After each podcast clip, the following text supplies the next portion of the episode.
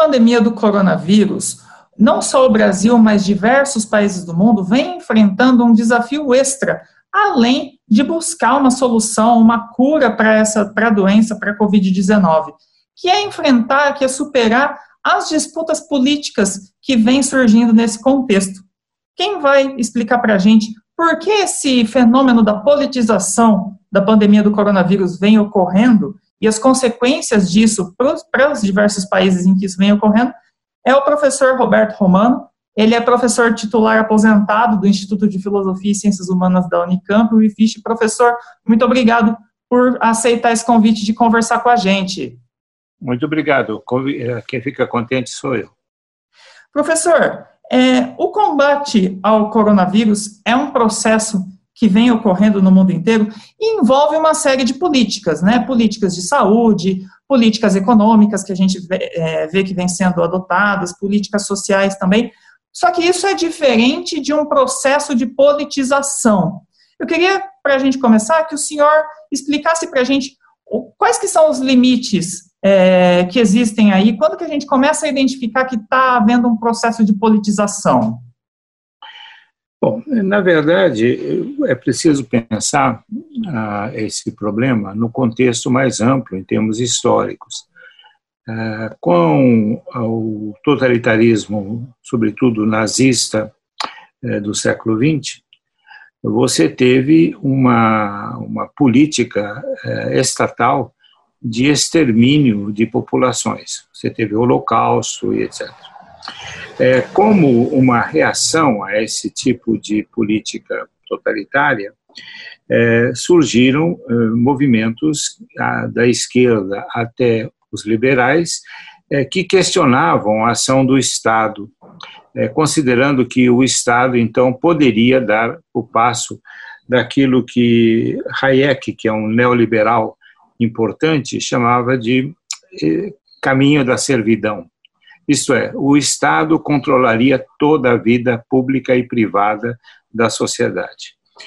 É, os movimentos de esquerda caminharam no sentido de é, estabelecer uma distinção entre o Estado e a vida social e os movimentos sociais. Tanto que você veja, desde é, 68, você tem uma supervalorização dos movimentos é, de, dos negros, das mulheres, dos gays, etc. Você tem uma, uma tentativa de é, ir além do Estado quando se trata de atender determinados tipos é, de problemas da sociedade. No caso da direita, você tem uma, um caminho é, similar, mas pervertido. A, a direita caminha para o quê? Para negar a existência do Estado como regulador da vida pública e de todos os serviços públicos né, é, que derivam é, dos impostos. Então, o que você tem? Você tem uma doutrina que quer reduzir ao Estado, o Estado ao seu fator mínimo, isto é, repressão, né, você paga a segurança da propriedade privada e nenhuma responsabilidade com a vida pública, saúde, educação, etc. Então, com essa, com o fim da União Soviética, você teve a costa larga para esses movimentos de extrema direita. Eles aproveitaram quanto puderam essa, essa ausência de um bloco é, que resistia às suas doutrinas. Eles tiveram nessa batalha uma, um apoio muito grande é, do Papa João Paulo II, João, João Paulo II é, que foi grande incentivador de todas as ditaduras e movimentos imperialistas é, na história da humanidade. Né? Ele, sempre esteve ao lado de Reagan, ele sempre esteve ao lado de Pinochet, onde justamente esse laboratório neoliberal funcionou a todo vapor. Então, você tem a igreja em termos mundiais e você tem ah, os governos cada vez mais voltados para essa doutrina de poupar em termos de aplicação de dinheiro público e soluços, de vez em quando, de um pensamento que nos Estados Unidos chama-se liberal, né? aquelas doutrinas que vão para a esquerda, é, propondo, então, uma saúde pública, uma educação pública, etc. O último soluço que eu chamo foi o governo de Barack Obama, né? justamente num, no ponto onde mais é, foi questionado Barack Obama foi justamente nesse da saúde pública. Ele criou o famoso Obamacare, né? que garantiria hoje, por exemplo, que existe essa enorme é, mortandade nos Estados Unidos, garantiria um número bem menor de pessoas é, mortas pelo vírus. Então, você veja, não é de agora que aparece esse pensamento privatista, esse pensamento elitista, esse, pensamento que, valoriza mais a propriedade e, sobretudo, na propriedade, o capital financeiro, do que propriamente a vida pública. Né?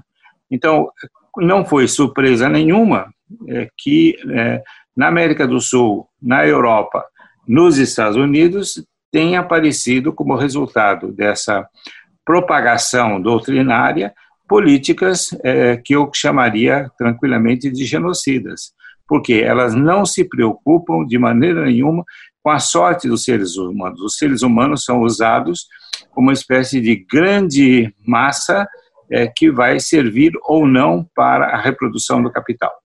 Então, esse é o problema que nós estamos vivendo. Né? É, e aí, a questão da politização é, da, do, do vírus. Na verdade, não é a politização do vírus.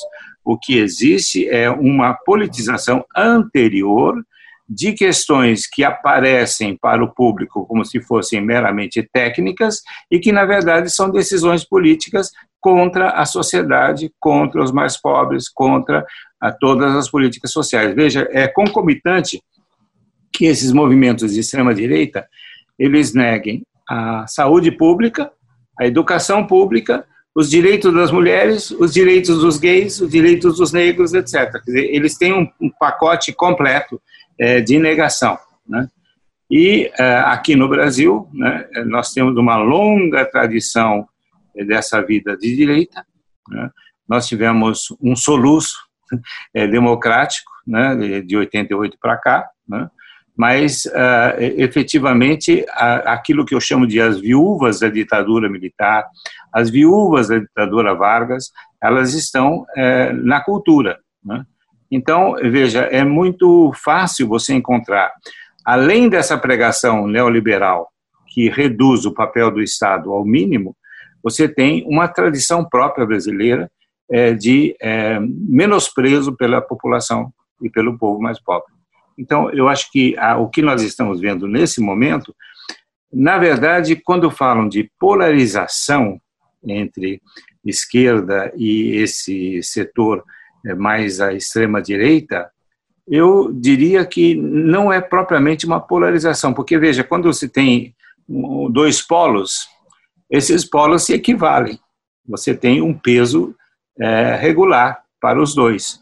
No nosso caso, nós temos um polo que aumenta a cada dia, que é o polo daqueles que defendem a vida, que defendem a intervenção do Estado, e o polo cada vez mais concentrado naqueles que são os discípulos de Olavo de Carvalho, os discípulos de Jair Bolsonaro, é, os discípulos de Guedes e outros, que continuam com essa política de é, valorizar o capital, a produção e não o ser humano.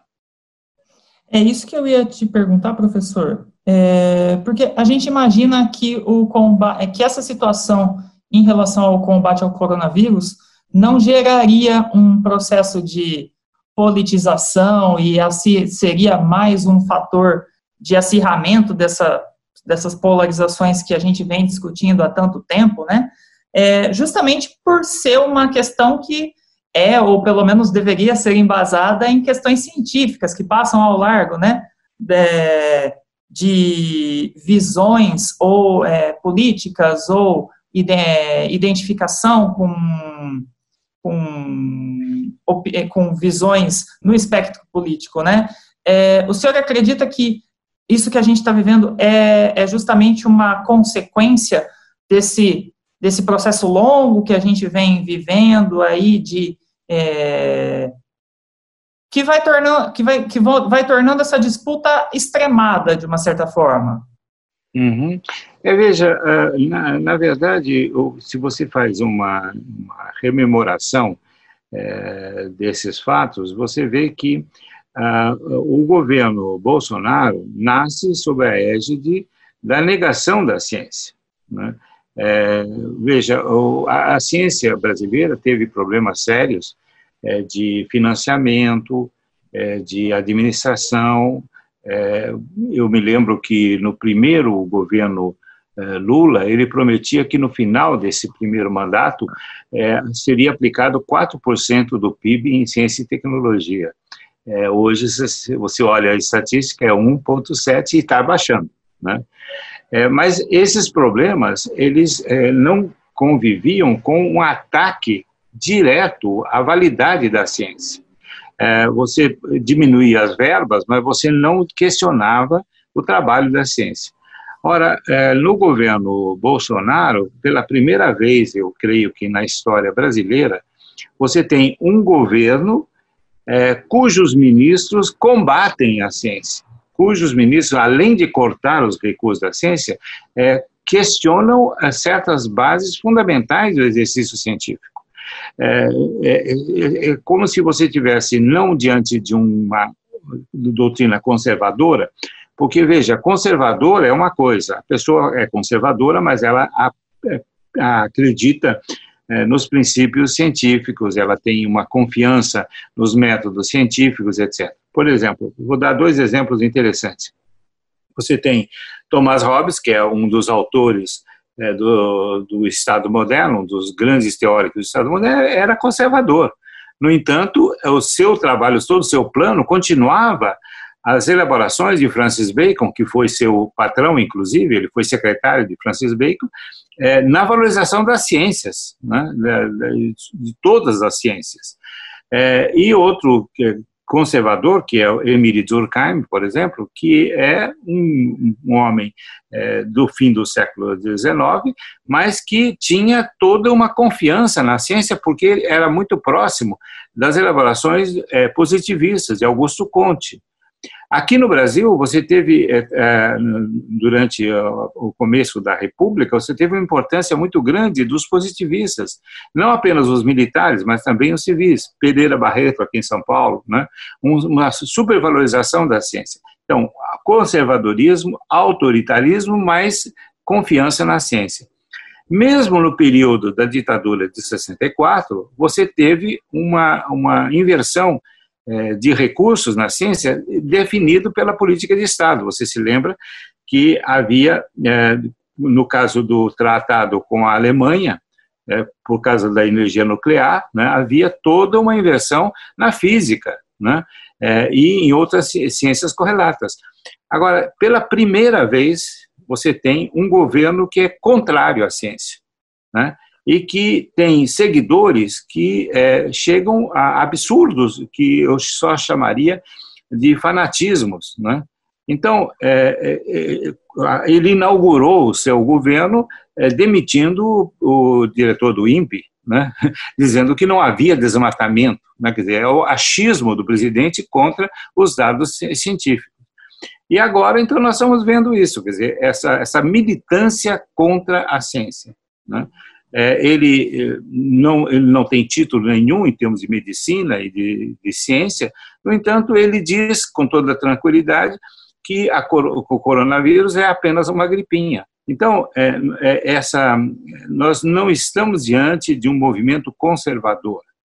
Nós estamos de um, diante de um movimento que nega as bases do Estado do Estado democrático de direito, do Estado republicano e as bases científicas que ajudaram a elaborar esse próprio Estado. Né? Então, aí o resultado só pode ser desastre. Com certeza, professor. Para a gente finalizar, é... uma coisa que fica evidente para muitas pessoas, para quem vem acompanhando o noticiário, é justamente as consequências que essa que a falta de crédito dado para essas decisões pautadas em conhecimentos científicos, as recomendações é, de isolamento social, de quarentena, as consequências negativas que isso pode ter para a saúde da população, né? Mas eu queria perguntar para o senhor, para a nossa própria democracia, para o nosso país, pensando nas nossas instituições, é, que consequências que o senhor enxerga para é, o nosso futuro a partir disso que tem sido gerado especificamente por conta do coronavírus? Até porque muito, muitos analistas, é, muitos comentaristas é, veem que é cada vez, como o senhor mesmo comentou, é cada vez menor esse núcleo, né? O que, que o senhor analisa para o futuro? Olha, eu, eu, vejo o futuro em cores bastante sombrias. Eu não, não, não sou daqueles que seguem o catecismo de Poliana. Né? É, quando você semeia vento, você colhe tempestade. Né? Quando você, num país que, que tem 60% da sua população não assistida em água e esgoto digno desse nome, 60% da população que não tem uma rede de, de, de educação é, é, valorizada. 60% da população que é jogada nas mãos de milícias e de soldados é, absolutamente violentos que desconhecem todo o direito. É, ou quando você tem elites que vivem à custa do governo e que não investem é, no, na produção, quando você tem todo um sistema assim, é muito difícil você falar com alguns colegas meus, que eu respeito, mas de quem eu, eu divirjo, né, e que as instituições brasileiras estão funcionando normalmente. É preciso checar o, o conceito de normalidade aí, porque quando você tem um poder executivo fazendo o que está fazendo, quando você tem um ministro da educação fazendo o que está fazendo, quando você tem um ministro na economia, fazendo o que está fazendo, retirando todos os direitos dos trabalhadores, retirando todo o futuro dessa, dessa grande massa da população. Quando você tem todo esse sistema sendo corroído, esse sistema que foi instaurado num, num um acordo muito frágil em 88, que deu a origem à Constituição, é bom lembrar que a Constituição brasileira tem duas vertentes importantes. Ela tem a vertente do Estado democrático de direito, que é uma doutrina é, jurídica, e você tem a, a, a, doutrina do Estado de Direito. É, os parágrafos da Constituição se alternam a defesa da propriedade, próprio do Estado de Direito, e, def, e a defesa dos direitos humanos, é, que é próprio do Estado Democrático de Direito. Com a quantidade de emendas feitas nessa Constituição, ela virou um remendo, ela virou uma colcha de retalhos. E todos aqueles itens que iam no sentido do Estado Democrático de Direito estão sendo apagados. Né? Ora, isso é um passo para a instauração ou para a solidificação de um Estado é, ditatorial, de um Estado autoritário. Né? É, e é isso que nós estamos assistindo nesse momento. Nós não estamos assistindo, na verdade, é, coronavírus é, fechamento em casa ou coronavírus é, abertura de comércio. Nós estamos assistindo é, a definição do que vai ser a instituição do Estado brasileiro nos próximos anos. Né? E, e aí eu diria que as forças democráticas, e entre elas eu vejo a universidade como uma das mais importantes, têm sim algo a dizer e tem que sair a público, ir à rua, denunciando essa situação que não é apenas de perseguição à ciência, que é de perseguição ao gênero humano. Né? Então, nós estamos, na, digamos assim, na antevéspera de ou uma passagem para a democracia, e eu vejo um elemento muito importante. Eu tenho notado que eh, nos movimentos de bairros, desde a classe média até o setor pobre, por exemplo, a, a favela de Paraisópolis é muito, muito prova disso, há uma organização cada vez mais forte dessas camadas. O que quer dizer que elas estão tendo condição de resistir e de não depender da benevolência do, do, do governo e do Estado. Isso é um sinal positivo, mas é, é uma flor, é uma semente, digo, é uma semente muito frágil que pode ser destruída pelos pés sujos é, dos tanques e dos soldados. Tá certo, professor. Vamos, vamos, vamos acompanhar esse, o desenrolar desse cenário e acompanhar sempre com o olhar crítico que a universidade tem para contribuir, né? Eu agradeço muito a presença, a participação do senhor e fica o convite também para novas discussões aqui com a gente no Direto na Fonte. Muito obrigado. Bom, bom trabalho para vocês e seus ouvintes. Muito obrigado. E você que nos acompanha, é, mantém, é, continue ligado nos canais de comunicação da Unicamp para novas discussões com especialistas, professores e pesquisadores da universidade. Até mais.